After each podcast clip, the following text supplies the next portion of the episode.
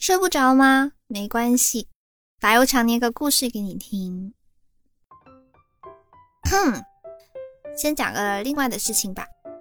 今天我有大事宣布，二零一八年我要为了多赚点猫罐头，我决定呢在 Storybook 公众号上面开一档新的栏目，叫“白无常小剧场”。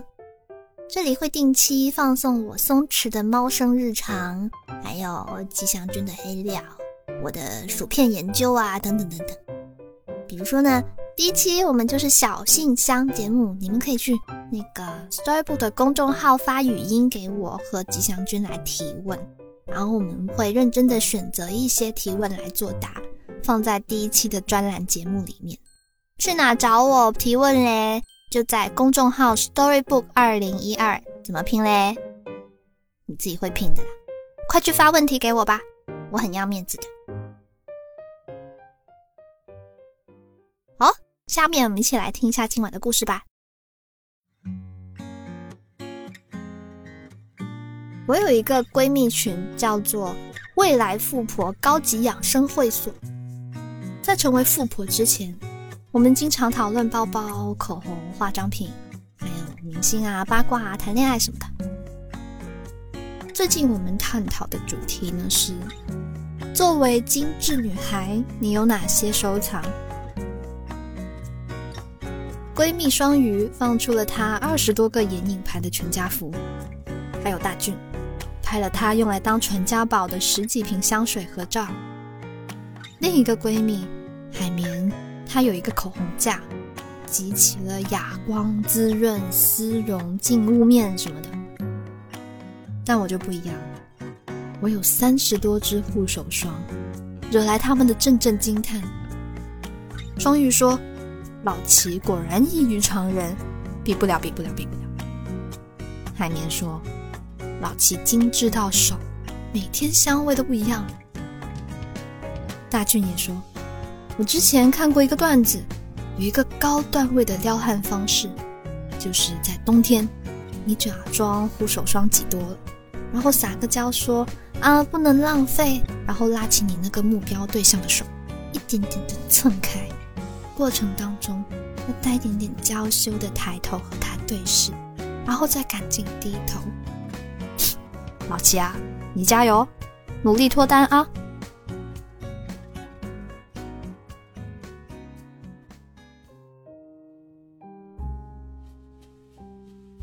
虽然嘴里说着我只是懒得谈恋爱，我专注单身一百年，但是听完大俊的想法。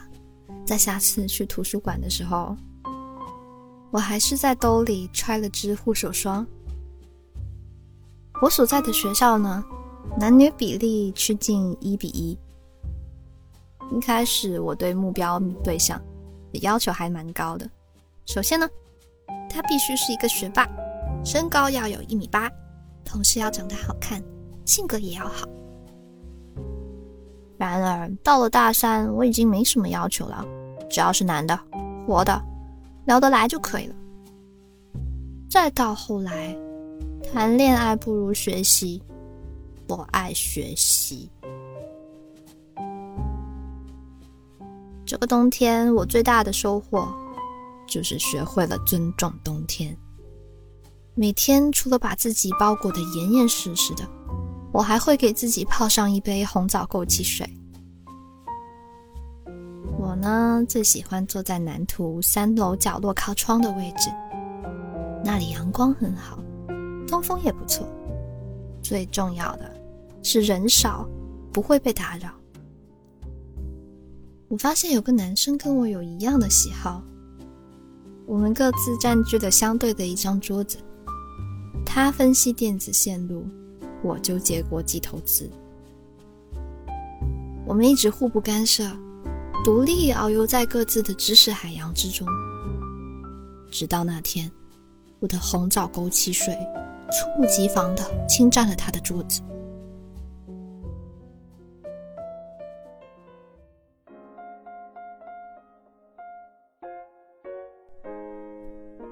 当时我好不容易看完了风险管理，抬起胳膊伸了个懒腰，结果不小心碰到了我的杯子，杯子瞬间“咣”的一声倒了下去，里面的红枣和枸杞顺着水喷涌而下，他们策马奔腾的冲向了那个男生的地盘。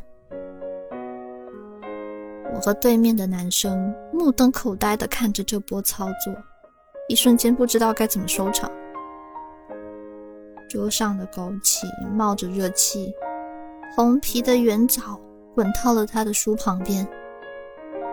我以最快的速度捞起了他的书，不停的向那个男生道歉。好在桌子中间的空地足够大，他的书没有被我祸害的太严重。男生轻声安慰我说：“没关系。”他示意我不要动，然后自己细心的处理了事故现场。嗯，他把垃圾扔完，洗了手再回来。我掏出了我揣在兜里的护手霜。你你涂一点吧，冷水洗手容易冻。护手霜是草莓味的，挺好闻的。可能是我的眼神太过于真挚。又或者是他的手真的很干，很不舒服。男生接过了我的护手霜，然后挤在手背上，慢慢用两只手涂抹。过了一会儿，对面突然扔过来一个纸团，直直砸在了我面前。我打开一看，哇，这个字真是丑到了语文老师看了想打人。上面龙飞凤舞的写着一行字。我们也算是不破不相识了，不如中午一起去吃饭吧。下面还有三个选项：A 行，B 好，C OK。那我当然是得欣然接受啦。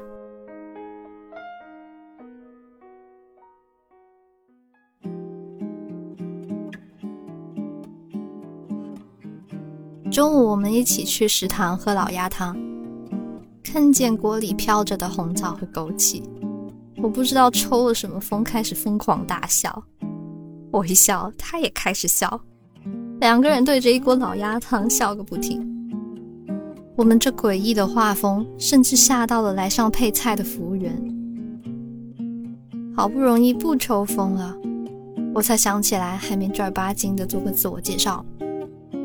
我是管院的齐新瑶，今年大三。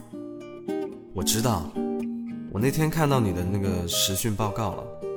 我是机电系的陈木，跟你一样，也是大三的。从那以后，我和陈木从面对面自习的陌生人变成了饭友。每次自习完就约着一起吃饭。等到把学校的十一个食堂都吃了一遍之后，我们已经成了无话不说的哥们儿。有一次。我们一起吃火锅，我手上不小心溅到了汤汁。去洗手间洗过手之后，我顺手拿出了护手霜。哎呦我去，挤多了！我下意识问陈木要卫生纸，准备把多余的护手霜擦掉。要纸干嘛？不能浪费。陈木拉过我的手，一点点把剩余的护手霜蹭到自己手背，再慢慢抹开。我感觉到我的手正在急速升温，我一抬头就掉进陈木的充满笑意的眼睛里。啊！我怂的立马低下了头。怎么说，我也是经历过大风大浪的人。这些年吃了这么多的狗粮，见过这么多套路，不就是个料吗？谁不会啊？我立马夺回了主动权。和陈木十指紧扣，等到涂匀了护手霜，我抽手的时候还不经意的在他手掌心挠了一下。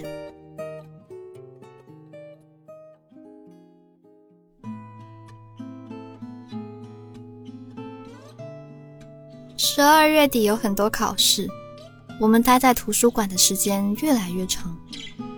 晚上十点闭馆，我和陈木出来的时候，才发现。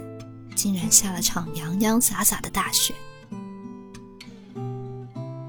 即使我平时自称是一个佛系养生少女，此刻也按耐不住那颗躁动的心了。我把包扔进陈木怀里，伸手去戳栏杆上的雪。我在上面写“陈木辣鸡，齐心瑶仙女”，然后笑嘻嘻的指给陈木看。陈木笑了一声，抱着包凑了过来。他用高大魁梧的身躯挡住了我的视线，死活不让我看他在写什么。他写完之后，自觉地站在了旁边。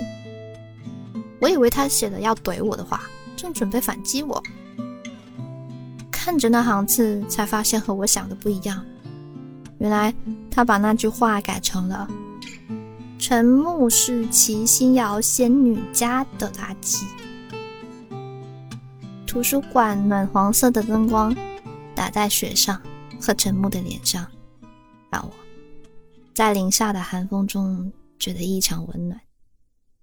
我的手冬天很容易冻，但是我老是忘记买护手霜，买了的时候也总是忘记涂，所以你可以对我的手负责吗？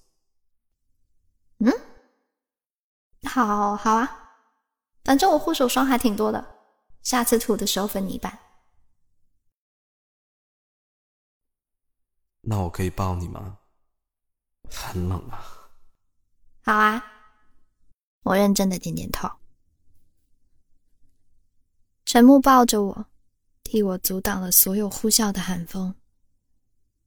我听见他清晰又坚定的声音问：“那你可以做我的女朋友吗？如果你不答应我，我就不放手。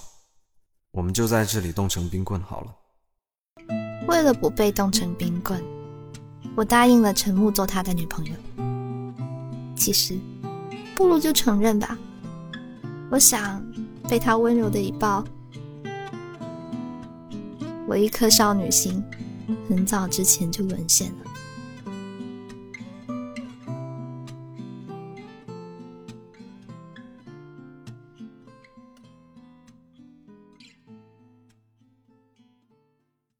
单身的这么多年里，我已经无欲无求了。本来以为月老他老人家已经忘记了我。压根没有给我牵红线买情果，现在我才明白，他把最好的留给了我。原本我期待的爱情应该是发生在夏天，谈一场火辣辣的恋爱。可现在我特别开心，有一个人会陪我度过漫长寒冷的冬天。晚上回到寝室，我往未来富婆高级养生会所里面丢了一张图。画面是陈木把我的手包裹在他的手掌里，闺蜜们比我还疯狂。我操，老七啊，你脱单啦！平静地说：“这是我用护手霜拐来的男朋友，请夸我，别克制。”他们有的调侃我：“老齐，你是在宣布？”双鱼是我们群里唯一的单身狗吗？双鱼一直没有说话。五分钟之后，双鱼在群里发了他的某宝截图。双鱼下单了一套集齐了七种味道的护手霜。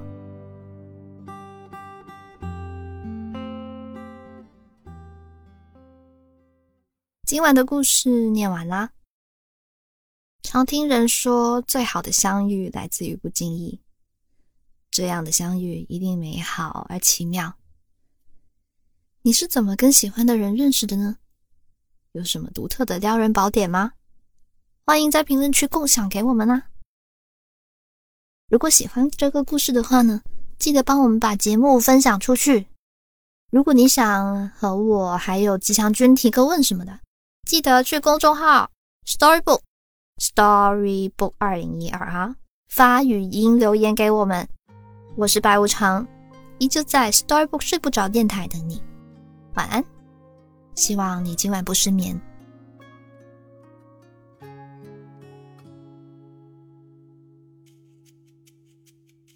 你住的巷子里，我租了一间公寓，为了想与，你不期而遇。高中三年。我为什么，为什么不好好读书？没考上跟你一样的大学，我找了份工作，连你宿舍很近。当我开始学？会做蛋饼，才发现你是早餐。我，你又擦肩